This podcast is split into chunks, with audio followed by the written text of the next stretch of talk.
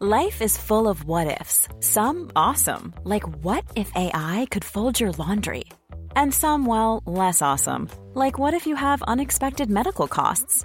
United Healthcare can help get you covered with Health Protector Guard fixed indemnity insurance plans. They supplement your primary plan to help you manage out of pocket costs. No deductibles, no enrollment periods, and especially no more what ifs. Visit uh1.com to find the Health Protector Guard plan for you. Heraldo Radio, la H que sí suena y ahora también se escucha. El dedo en la llaga. Había una vez un mundo en el que nadie creía. Un país de historias inexplicables. Una nación con personajes asombrosos. Santo Tomás tenía razón. Hay que ver para creer. El México increíble, las verdades que duelen, la voz de los que callan, el dedo en la llaga. Infórmate, diviértete, enójate y vuelve a empezar. El Heraldo Radio presenta El Dedo en la Llaga con Adriana Delgado.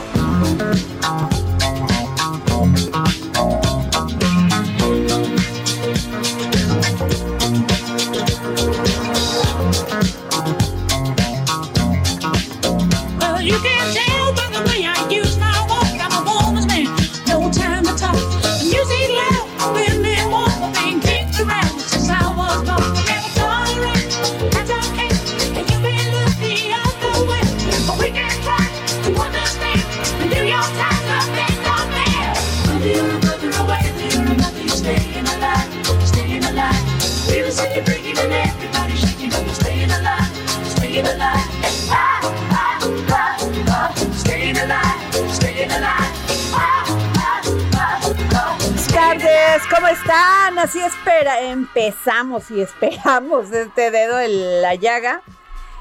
Es que, perdón, es que estoy traumada con el tema de Tamaulipas. O sea, todo, hay, ahora sí que todo el aparato del Estado, del Estado me refiero a la Fiscalía, la Secretaría de Relaciones Exteriores, el gobierno, el gobierno federal. Hijo. Pero bueno, ¿quién creen, quién crees que puso esta canción?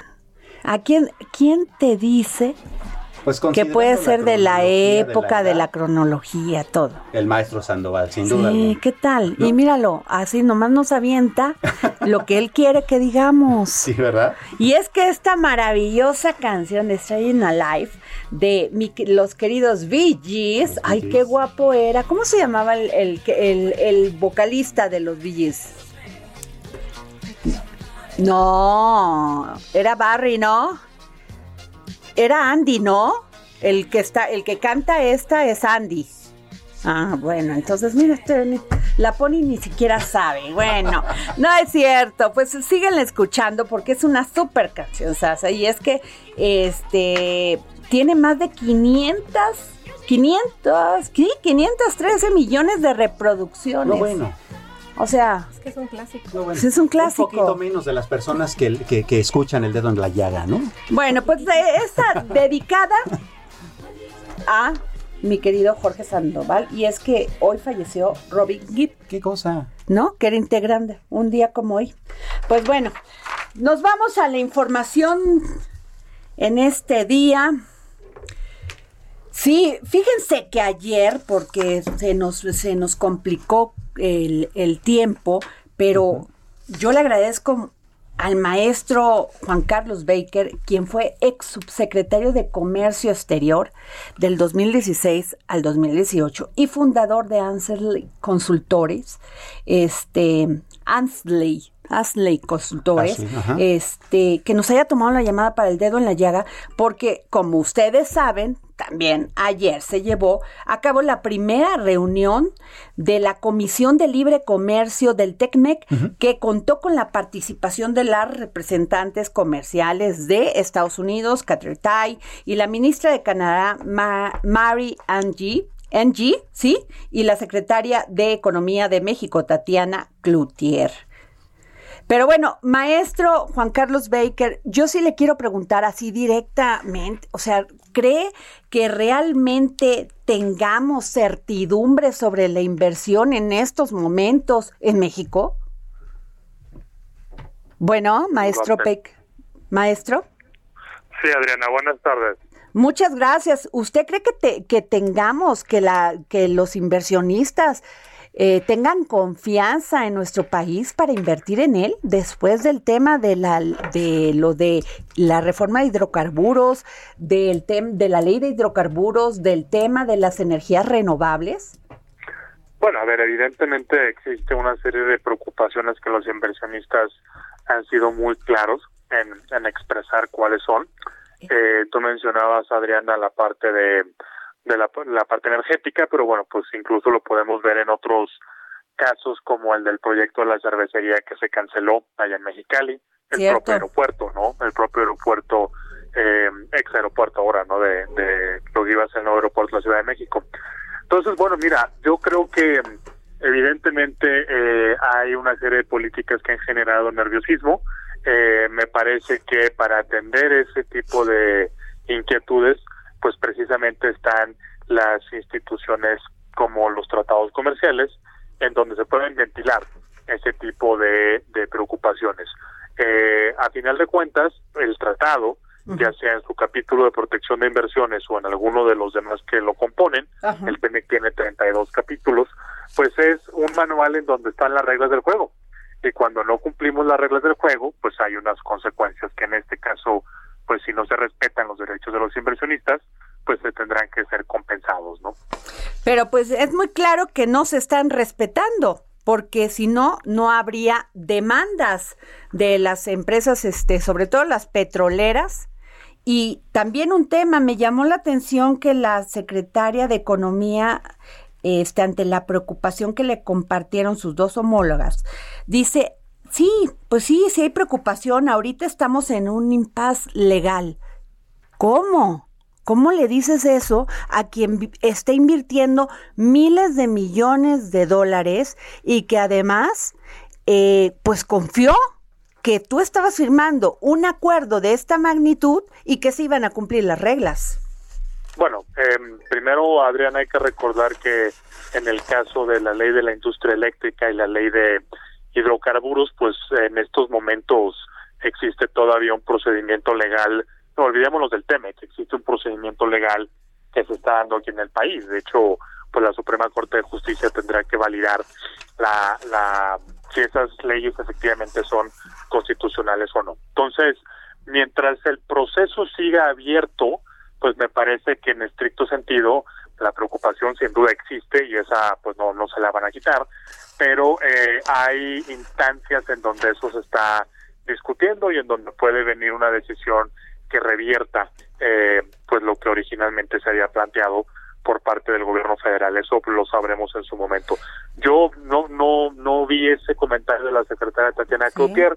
Creo que a lo que se se podrá estar refiriendo, no lo sé, es precisamente a esto, que existen todavía opciones eh, legales que no han terminado de, explorarse, ¿no? Ahora, yo, yo la verdad, Adriana, sí pienso que este tipo de, de instancias contenidas en los tratados, pues existen precisamente para, para llevar ahí las preocupaciones, eh, para que los inversionistas o los países que se sientan preocupados pues hagan un uso institucional de los canales y evitemos pues situaciones como las que se veían pues en aquellos años, ¿no? Donde el Trump, el presidente Trump nos amenazaba a un día sí y otro también y pues lo que no sabíamos es en qué iba a terminar el asunto. Entonces, el uso de las instituciones y de las instancias del tratado yo no lo veo necesariamente malo, para eso están, pero pues desde luego, y, y perdón si aquí soy retórico, pero sé que me vas a, a, a captar la idea, pues si, si no queremos tener esta preocupación, pues no hay que incumplir con el tratado, ¿no? Pues sí, ojalá, eh, ojalá si fuera, maestro Baker, pero el tema es que es más grave de lo que de lo que parece, porque por ejemplo, en el tema del medio ambiente nosotros estamos incumpliendo con todo. Con todo. O sea, ahí está la lluvia de amparos de estas empresas que confiaron en México, metieron su dinero, invirtieron y ahí están echando para atrás toda esa política. Claro, y por eso efectivamente pues están todos estos pues estos instrumentos legales que, que como mencionas ya ya se han promovido, ¿no? Pero Eh, maestro Baker, ¿cuánto tiempo nos va a tomar entre que se amparan, sí? Entre que la autoridad responde. ¿Cuánto? Y ahí están las inversiones que están paradas, no saben para dónde van. Y lo peor es que perdemos empleo. Tenemos una imagen ante el mundo terrible. O sea, casi no se pongan en México porque ahí va a haber bronca. Sí, mira, sin duda, da- yo no soy abogado constitucionalista, entonces no te podría hablar de los procesos o los tiempos que tomará la Corte. Estoy seguro que, dada la importancia del caso, eh, se, se le dará toda la, la prisa, la celeridad que- Claro. que, el, que el caso lo amerita, ¿no? Pero sí, mira, yo coincido contigo en que al, al margen de lo que estamos mencionando, ¿no? La, la, lo bueno que es utilizar y tener estas instancias, el que haya mecanismos que provean certidumbre jurídica, etcétera. Yo coincido contigo que pues lamentablemente esto está sucediendo en un momento en donde pues con las consecuencias negativas del COVID lo que tendríamos que estar haciendo es promover más empleo, más inversión, Claro. más certidumbre, eh, pues porque los efectos eh, todavía los estamos sintiendo. Entonces sí, es sin duda un, un pues va a ser una una oportunidad que, que espero que no se nos vaya completamente de las manos, ¿no? El, el no aprovechar estas circunstancias que actualmente estamos viendo por estar pues debatiendo temas que pues que francamente no no deberían ser un, un, debate público. Pues sí, pero lo es. Ojalá que fueran tan rápidas las, las instituciones y expeditas como en el caso de Tamaulipas. Samuel Preto. Sí. Maestro Baker, buenas tardes. Eh, eh, ¿Qué tal? Buenas tardes.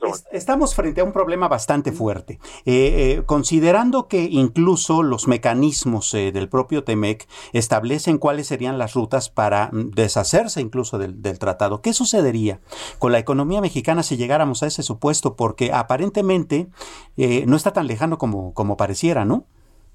No, bueno, digo, insisto, lo- la parte de los de los tiempos y todo, pues se dará de acuerdo a lo que está previsto en, en las leyes, en el tratado y todo lo demás. Em, yo, yo, yo sí veo que tomando un poco un paso hacia atrás, Samuel, y viendo toda la parte de más macro de la economía y las afectaciones, pues sí, a ver, tenemos eh, este año una expectativa positiva de crecimiento, de hecho se acaba de ajustar hacia la alza, ya estamos esperando un crecimiento económico pues que puede rebasar incluso el 5%, pero esos esas expectativas, esos pronósticos de la Secretaría de Hacienda, del Fondo Monetario Internacional, pues por supuesto que están eh, pronosticados bajo ciertos supuestos.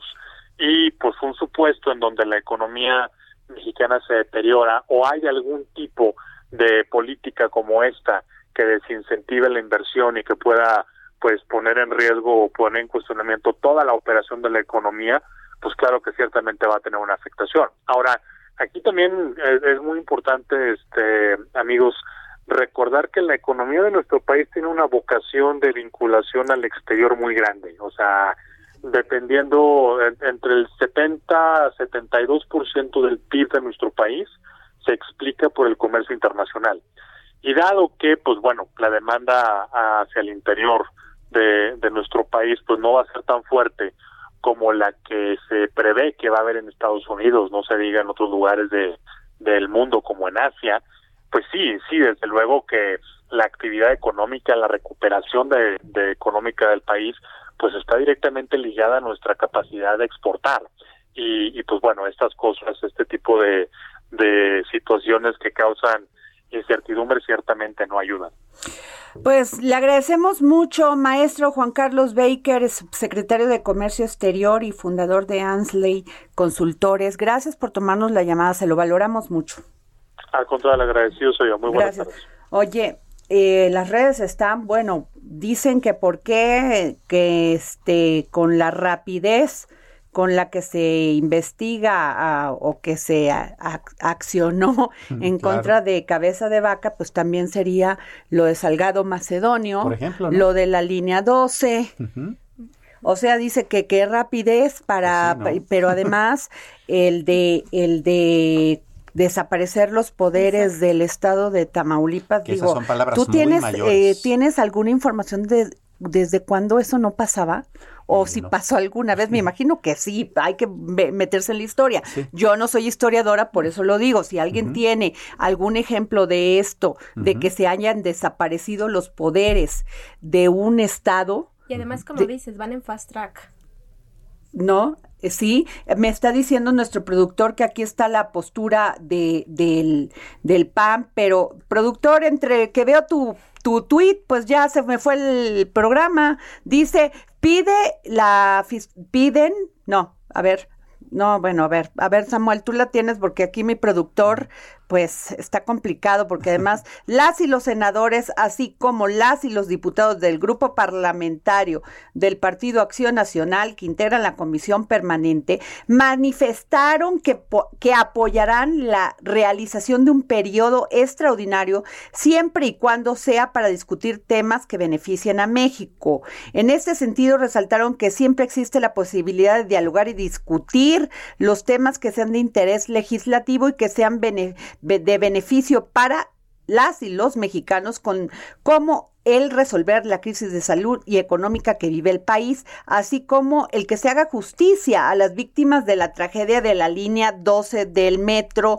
de la Ciudad de México. En esos temas son en los que deberíamos concentrar el trabajo legislativo. Cualquier otro tema para el que la mayoría pretenda convocar a un periodo extraordinario no contará con el apoyo de las y los integrantes del grupo parlamentario del PAN y mucho menos si se pretende usar el mismo para seguir minando a las instituciones o al federalismo, un periodo extraordinario para desaparecer los poderes del Estado libre y soberano de Tamaulipas, no contará con nuestro apoyo, por ser un ataque directo al pac- pacto federal, el cual todos tenemos obligados, estamos obligados a respetar, concluyeron las y los legisladores panistas. Ah, pues vamos a seguir con este tema, pero bueno, fíjense que en la línea tengo ya a la licenciada María López Ortega, directora aprendizer de la Universidad de la Universidad Panamericana y nos va a hablar sobre las becas para la prepa y Universidad Panamericana. Muy buenas tardes, licenciada. Hola Adriana, muy buenas tardes y muchas gracias por el espacio. Sí.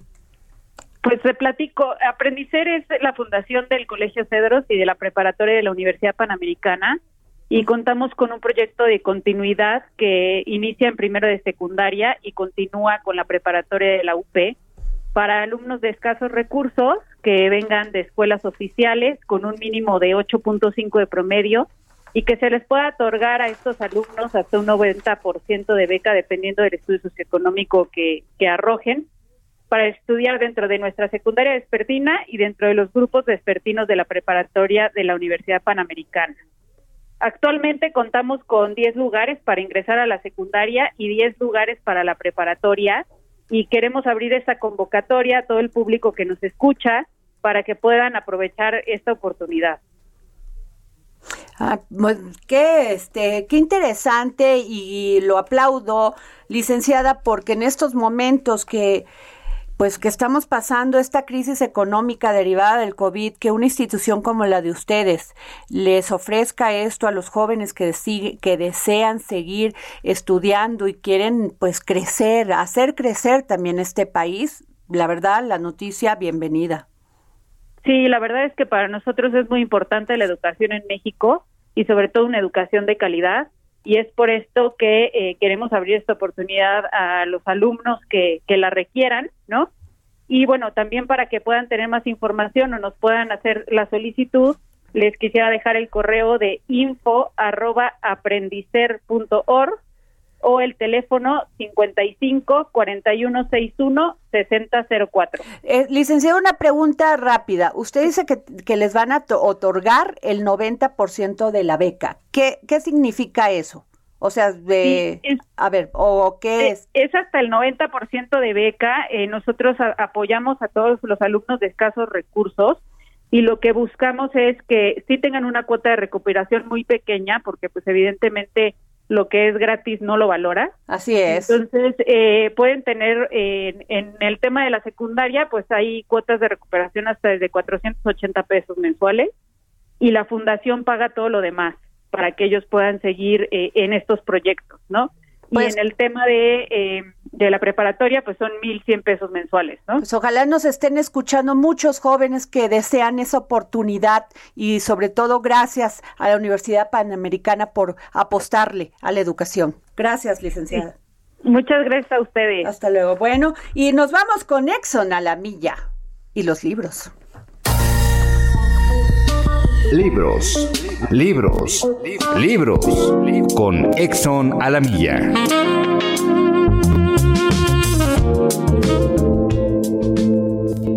Gracias querida Adriana y vámonos con el libro de la semana, la novela Las dos caras de la verdad de Michael Connelly, ya en circulación por ADN Alianza de Novelas. El retirado detective del Departamento de Policía de Los Ángeles, Harry Bosch, trabaja en casos abiertos para el Departamento de Policía de San Fernando. Por cierto, a quienes disfrutan de las series, si quieren seguir las aventuras de este detective, también pueden encontrar la serie Bosch en Amazon Prime. Seguimos con la novela. Gracias a las investigaciones de Bosch, se han reabierto varios casos y se han resuelto al menos una docena, entre ellos violaciones múltiples y asesinatos. En un viejo calabozo que ahora funciona de almacén de casos sin resolver, el retirado detective encuentra el caso de Esmeralda Tavares, una madre joven que había desaparecido sin dejar huella. Bosch daba por muerta, pero el caso era brumoso y lo empieza a obsesionar. Entre cavilaciones y juegos mentales se encontraba cuando llegaron a buscarlo los representantes de la fiscalía, acompañados de la antigua compañera de Bosch, Lucía Soto. Los tres traen consigo un embalaje de dictámenes que echan por tierra por lo menos 30 años de investigaciones y casos resueltos de Harry Bosch. La unidad de revisión de condenas quiere tirar las antiguas investigaciones de Bosch y con ello su reputación. Le mostraron el caso de Preston Borders, quien 30 años atrás había sido condenado por el asesinato de una mujer, Daniela Skiller, aunque se presumía que él era el responsable de otros dos asesinatos de mujeres con implicaciones de violencia sexual agravada. Los miembros de la unidad le demostraron a Bosch por pruebas actuales de ADN que el acusado era inocente al encontrar que el semen y las ropas de Daniel pertenecían a otra persona y no a Preston. El prestigio de la notable carrera de Bosch como detective cuelga de un hilo. Tienen que demostrar los siguientes días que siempre tuvo razón sobre la culpabilidad de Borders y el tiempo no corre a su favor. En esa situación se encontraba cuando la bella Lourdes, una joven detective formada por Harry y curtida por la profesión, le da aviso de dos bajas de civiles en un asalto a una farmacia en el centro comercial y se requiere la presencia de todos los efectivos. Harry acude y se hace cargo por instinto de la investigación, pero cede el liderazgo para guardar las apariencias. El viejo Harry Bosch se siente cómodo en su ambiente, lejos de archivos y fotografías de los casos sin resolver, pero el doble crimen no tiene ni pies ni cabezas. Las dos personas asesinadas a quemar ropa son padre e hijo, quienes despachaban en el negocio familiar. Los dos videos muestran que los asesinos son dos pistoleros con pasamontañas y que fueron asesinatos premeditados y a sangre fría. Bosch determinará que el móvil está lejos de parecer solo un robo de pastillas en una farmacia. El mercado negro de las drogas invade los productos farmacéuticos. El gran negocio de los fármacos que circulan en un mercado que tiene demanda mundial. Un mercado en el que Bosch decide infiltrarse. Una trama que retrata lo terrible y lo sórdido, el menudeo de la droga y las grandes mafias que controlan las nuevas formas en las que se dan las adicciones. Querida Adriana y radioescuchas del dedo en la llaga, dos tramas entrelazadas hasta el límite, en donde la verdad tiene otra cara o al parecer la mentira también puede ser un camino para hallar una verdad oscura y deforme como suele ser la realidad. Adriana querida, tenemos dos ejemplares de la novela. A quien te escriba tu Twitter, Adri Delgado Ruiz, y nos diga el nombre de la plataforma en donde podemos encontrar más aventuras de Harry Bosch. Muchas gracias, Adriana.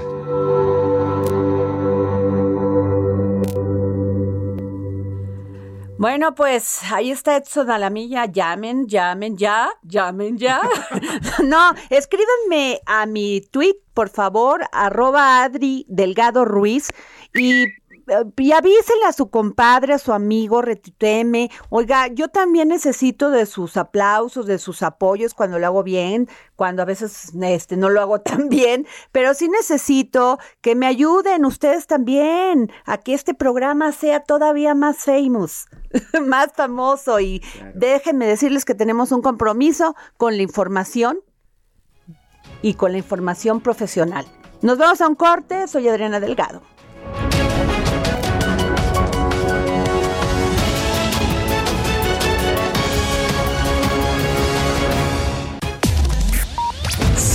A Adriana Delgado en su cuenta de Twitter. Arroba Adri Delgado Ruiz. Además, te invitamos a enviar tus opiniones y comentarios en texto o por mensaje de audio a través de WhatsApp al 55 2544 3334. Y si quieres escuchar El Dedo en la Llaga de El Heraldo Radio, en cualquier momento y donde quiera que te encuentres, descarga el podcast disponible en Spotify y iTunes. Heraldo Radio, la HCL se comparte, se ve y ahora también se escucha.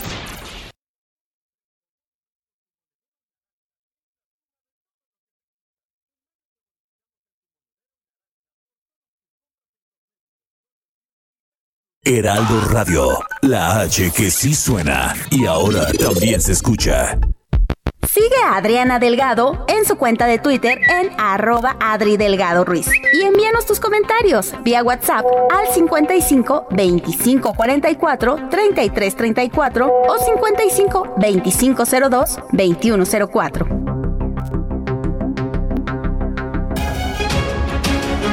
Bueno, regresamos aquí al dedo en la llaga y les voy a decir, el día de hoy vamos a hacer un ejercicio de libertad de expresión donde usted puede participar.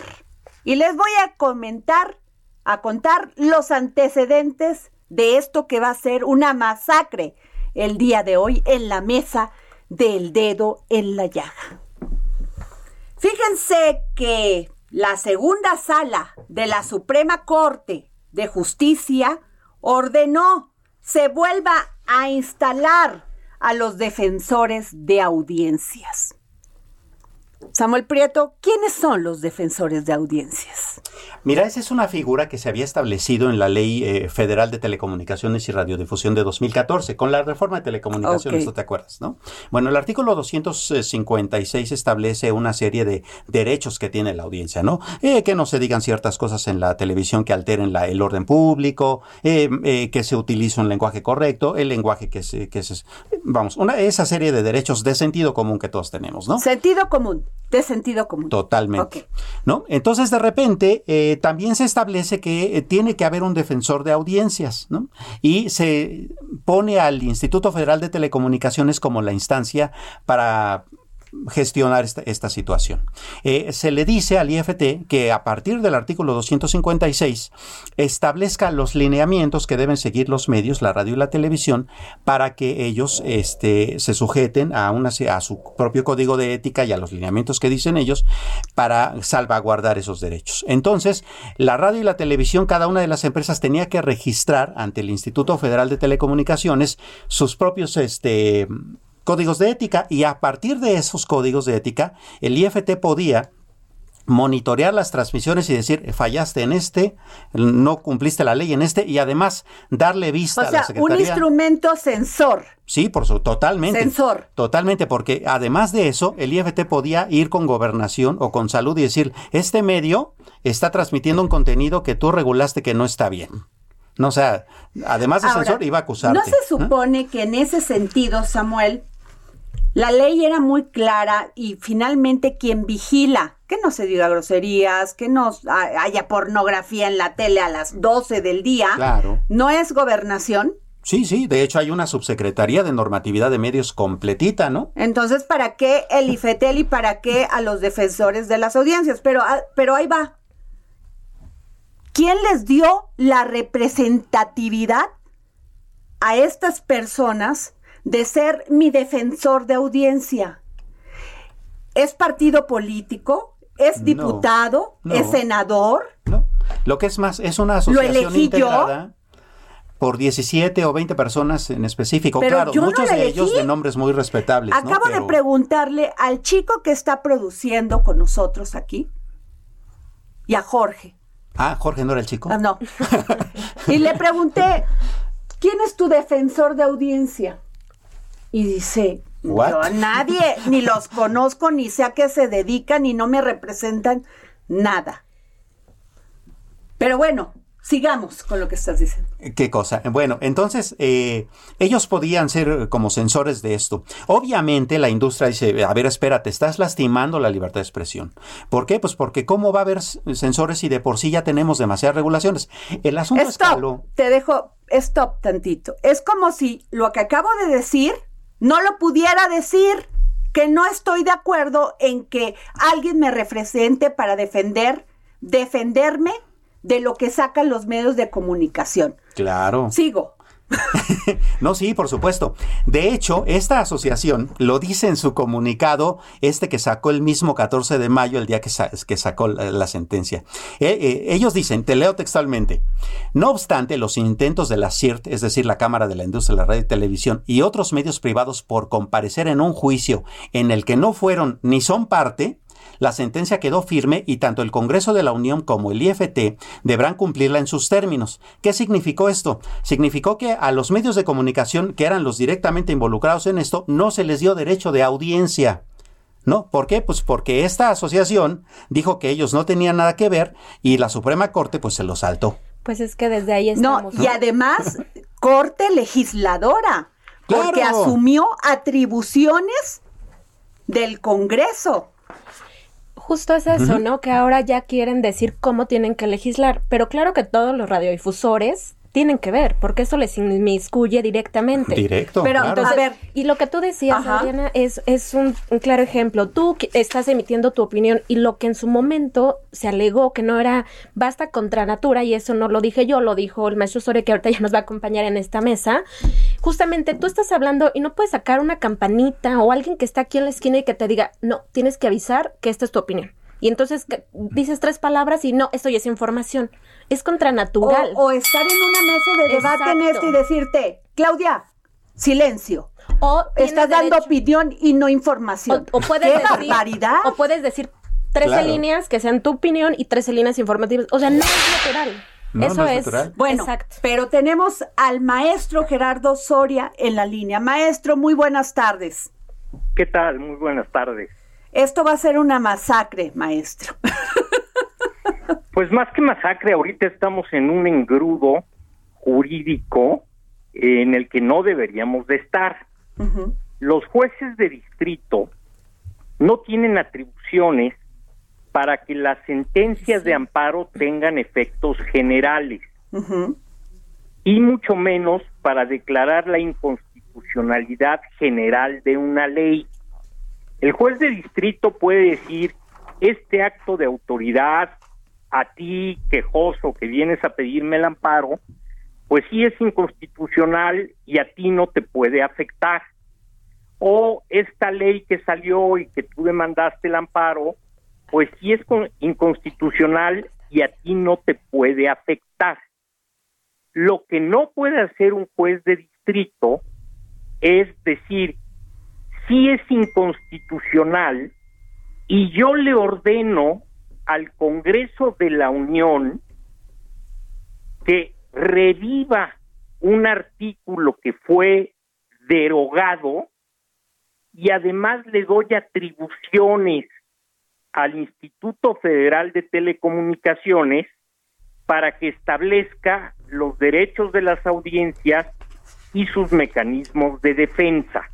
Así es. El artículo sexto de la Constitución, en su fracción 6, dice claramente, la ley establecerá los derechos de los usuarios de telecomunicaciones, de las audiencias, así como los mecanismos para su protección. Es decir, quien tiene la atribución para determinar cuáles son los derechos de las audiencias y cómo se protegen es el Congreso de la Unión.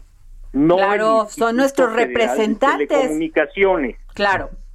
El Instituto Federal de Telecomunicaciones se colgó de una mala redacción del artículo 256 de la Ley Federal de Telecomunicaciones y Radiodifusión eh, de 2014, la de la reforma.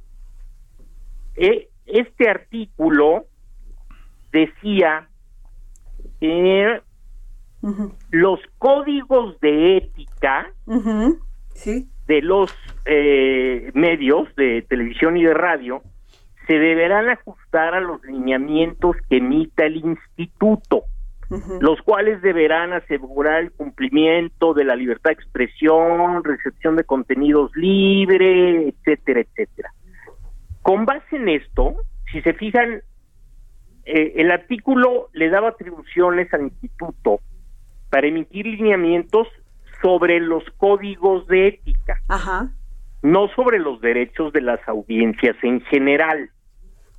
Y el instituto se colgó de eso y en 2016 sacó unos lineamientos generales que ni siquiera se llaman lineamientos respecto de los códigos de ética. Claro. Se llaman lineamientos sobre los derechos de las audiencias. Y hay varios lineamientos, varios artículos en estos lineamientos Ajá. que son una franca intromisión del Estado Claro. en la libertad editorial de los medios de comunicación. Eh, les, les- les voy a leer lo que acaban de decir, está en el artículo 15 de los lineamientos. Los, los medios y cualquier persona que salga en los medios, es decir, no, no tiene que ser el conductor del programa, Ajá. puede ser un invitado. O sea, cualquier persona que salga en radio y televisión está obligado a diferenciar claramente la información noticiosa de la opinión de quien la presenta.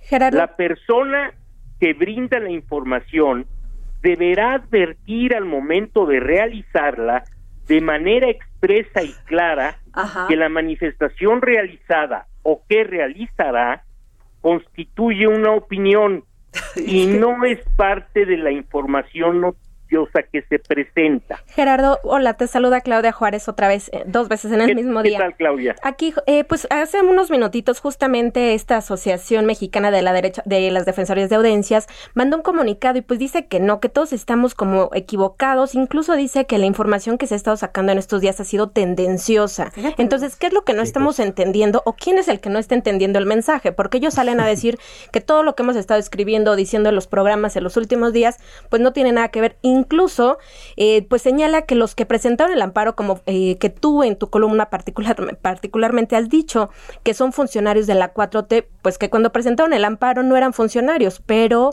pues Ah, hoy- pero eran pero lo son. Entonces, pues esto sí nos gustaría que lo comentaras. Además, también hay- es importante aclararle a la gente que nos está escuchando y nosotros somos muy mal pensados en este programa. Suponemos, no, so- no somos tendenciosos. Suponemos, con base, en, con base en la plática que tú y yo tuvimos, que pues esto también eh, tiene un trasfondo un tanto negro. En los próximos meses, como tú bien me decías, pues se van a poder, poder reelegir o van a elegir más bien a tres comisionados del Instituto Federal de Telecomunicaciones, pero nada más y nada menos que el presidente, que es el que lleva la batuta de este órgano regulador. Y entonces, pues justamente, ¿quién los elige? El Senado pero en el Senado, pues la mayoría la tiene el partido eh, en curso, que es Morena. Entonces, Gerardo, ¿tú cómo ves? Esto es un claro eh, agravio a esta democracia, a esta... Pues es una gandalle de alguna forma, porque pues si una vez que ellos decidan, Morena, pues tendrá la facultad de elegir a estos tres eh, vacantes del instituto que proponga el presidente o que incluso ya lo elija, pues ¿en dónde vamos a quedar? Y, y- y- mira, el, el- aquí hay, hay dos visiones de la libertad de expresión y de los derechos de las audiencias que son contra, que están encontradas. Algunos pensamos, y es la opinión que tiene la CIR y muchos otros, que se protege a la audiencia teniendo más medios de comunicación, más acceso a la información, más voces y más pluralidad. Otros creen que la forma de protegerla es a través de un órgano burocrático del Estado que nos diga qué podemos ver y qué no podemos ver. Al grado de que estos lineamientos permiten, por ejemplo, si ahorita que yo estoy hablando, yo ahorita no he, no he dicho qué de lo que digo es información y qué de lo que digo es opinión. Sí, te van a multar, fue Gerardo. Y, y no lo podría decir porque toda opinión está sustentada en información. Claro, claro. Entonces, eh, eh, tener que, que, que suspender la conversación para decir, mira, esto es información, esto es opinión, esto es información, esto es opinión. O poner campa campanitas. No, eso me parece fatal. Y y- lo único que va a pasar es que ya nadie va a ver televisión abierta No, pero además- radio. Gerardo, ¿quién le va a poner si así, la- de la misma vara es la medida? O sea, diferente vara o diferente medida, ¿no? Pero en el tema de Netflix, ¿qué van a hacer? claro, Que, a ver, en el el tema de las redes sociales, ahora resulta que les van a decir a los jóvenes qué opinar y qué informar. Es que me parece una barbaridad, o sea, me parece que eh, van en contra de todo el tema de las de los derechos que hemos peleado los mexicanos por la libertad a opinar y ahí están las redes a decir lo que pensamos. Claro. Es que hoy las redes justo son eso, son libres y eso me suena a la mm, que ya fallida O sea, res- y además que de se erijan como una agrupación que defiende lo que nosotros queremos ver, lo que nosotros queremos escuchar. ¿Quiénes son? Debe de haber un amparo, pero en contra de ellos, vaya. Pues sí. Eh, Mira, son funcionarios, por ejemplo, del canal 22, del canal Pero ¿por 11, qué se de erigen como Educación. pero por qué se erigen como defensores de quién? Ah, ¿Qué representatividad tienen? Haber Ellos formado una asociación no les da representatividad. Claro que no, ellos se lo inventaron, es una asociación civil nada más, no es otra cosa. Esto me Ahora, suena Perdón, ustedes perdón. pueden ver, perdón, ustedes pueden ver cómo el canal 22 y el canal 11 dejaron de ser medios de Estado para convertirse en propagandistas del gobierno. Ahora quieren meter un pie en los medios privados a través de un defensor de la audiencia se- designado no. por el IFETEL. No, hay que someterlo a debate, hay que hacer un plebiscito, o como le llaman, lo que quería hacer pública. el presidente para, para ver si metía a la cárcel a los presidentes o no. ¿Sabes qué es lo más triste de todo? Que la Suprema Corte ni siquiera estudió los lineamientos. No, no, no, No. porque mira Gerardo, te voy a poner un ejemplo y se los pongo aquí a la mesa. A ver, fíjate nada más, lineamiento. Recibir contenidos libres de discriminación. Es obvio que los medios no lo hacen. O sea, claro que, que vigilan que los contenidos Claro. sean libres de discriminación, se autorregulan ellos solos, por obviedad, por sentido común. La, de- la difusión de las ideas que afirmen nuestra unidad nacional. Pues ya para eso tenemos la mañanera. Claro. O sea, todos los días el presidente a su manera define qué es la unidad nacional, mandándonos a unos al carajo o a otros no, ¿verdad? Bueno, a los que no opinamos igual que él, ¿sí? Bueno, o a veces sí. El desarrollo armónico de la niñez. Obvio. Pues sí. Obvio que a todos los medios les preocupa esos temas. Dígame, ¿en dónde está? Ah, claro, pero sí se van a meter en qué puedes opinar tú en contra o a favor de ellos, porque ellos no son capaces de respetar la opinión de quienes hacemos este trabajo. Exacto. Si estás en contra mía, entonces tu opinión está mal y te multo, ¿no? Estoy mal, Gerardo, dime. Tien- tiene, no, tienes toda la razón. El problema es que la lista de lo que deben cuidar los medios es una lista llena de ambigüedades que es muy peligroso que un burócrata tenga la atribución para interpretar qué es verdad y qué no lo es, o qué información es oportuna y cuál no la es, o cuándo estás discriminando y cuándo no estás discriminando. No, bueno, Claro. ya me imagino los que están este eh, en el partido de fútbol, ¿cómo se llaman los que están este haciendo la crónica? o como que están en ese momento aguas, porque también se pueden meter con el fútbol, ¿eh? Ah, no, se pueden meter con todo. Que no les guste Ahora- que hablen de los americanistas o de los de los Pumas. Yo me cuestionaría cuál es la razón de ser específicamente entonces de esta figura de defensoría de audiencia. Como decíamos al principio, esta, esta gobernación, el propio IFT tiene su unidad de medios. Las empresas, INE. este el INE, El esta- INE. Las, las propias empresas. Aquí estoy viendo también que la AMDA dice que ellos no están eh, metiéndose con este asunto de diferenciar la, la información de opinión. Pero entonces, ¿cuál es la parte medular o cuál es el sentido justamente de este amparo que ellos buscaban? Porque aquí es muy importante lo que tú decías, Adriana, la autorregulación. No, bueno, vean Claro. esto, por favor. Fíjense nada más, que se respeten los horarios de los programas y que se avise con oportunidad los cambios a los mismos y se incluyan avisos parentales. No, bueno. Pero es que todo eso Dios, Lo hacemos ¿por qué ese- tendrías que avisarle a estos defensores Pues sí. que vas a cambiar la programación?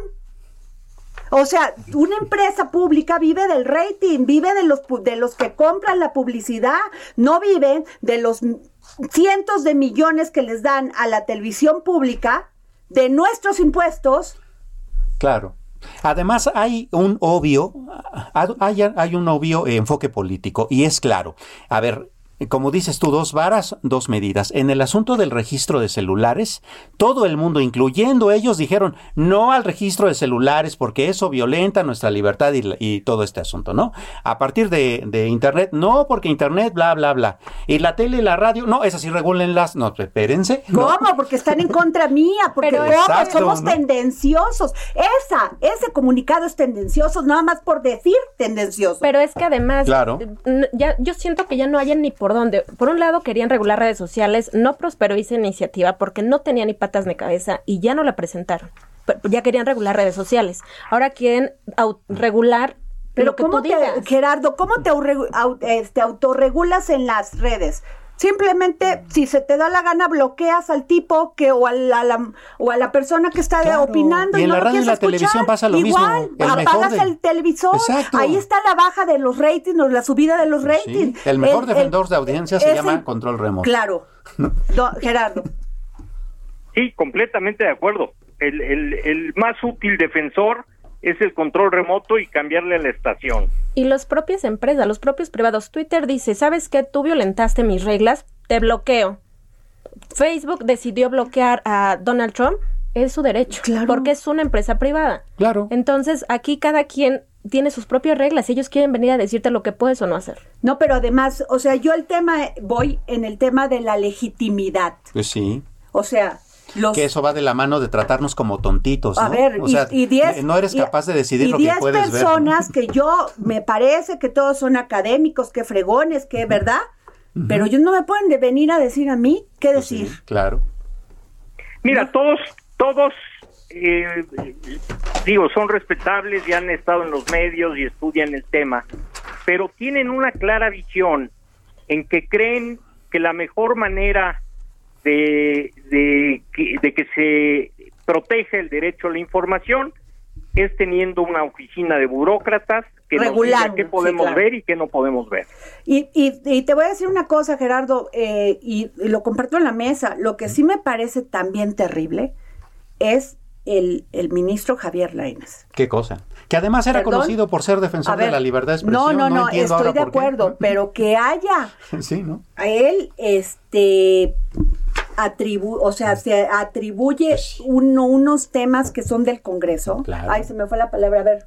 Pero Sí, además, claro. algo que también me, pla- me decía Gerardo por la mañana, tienen que aprobarlo por mayoría, o sea, se la está queriendo llevar como por la libre, en la que solamente una sala está eh, Sí. echando abajo o están dando cabida a un amparo, cuando tendría Sí. que ser entonces el Pleno de la Suprema Corte. Y se está un porque esa misma sala no fue la que había dicho que esos lineamientos eran inconstitucionales. ¿no? A ver, Gerardo. Eh, mira, eh, el- las sentencias de los jueces de amparo solo protegen a aquellos que lo pidieron, claro. no tienen efectos generales. Claro. Para que una declaración de inconstitucionalidad tenga efectos generales, debe de ser aprobada por el Pleno de la Suprema Corte con una supermayoría de ocho ministros. Esto no pasó aquí. Lo resolvió un juez de distrito y después lo convalidó la segunda sala con el voto de cuatro ministros. Híjole, ¿qué te puedo decir? Pero bueno, Gerardo, muchísimas gracias, maestro Gerardo Soria, gracias por darnos tu opinión, muy, muy valiosa como siempre. Muchísimas gracias por haber estado aquí en el dedo en la llaga.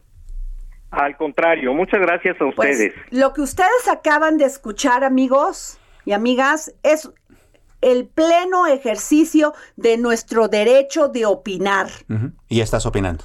Y este es un, eh, claro, es, un, ejercicio, democrático, democrático, ¿no? de libertad de expresión. Nos vamos.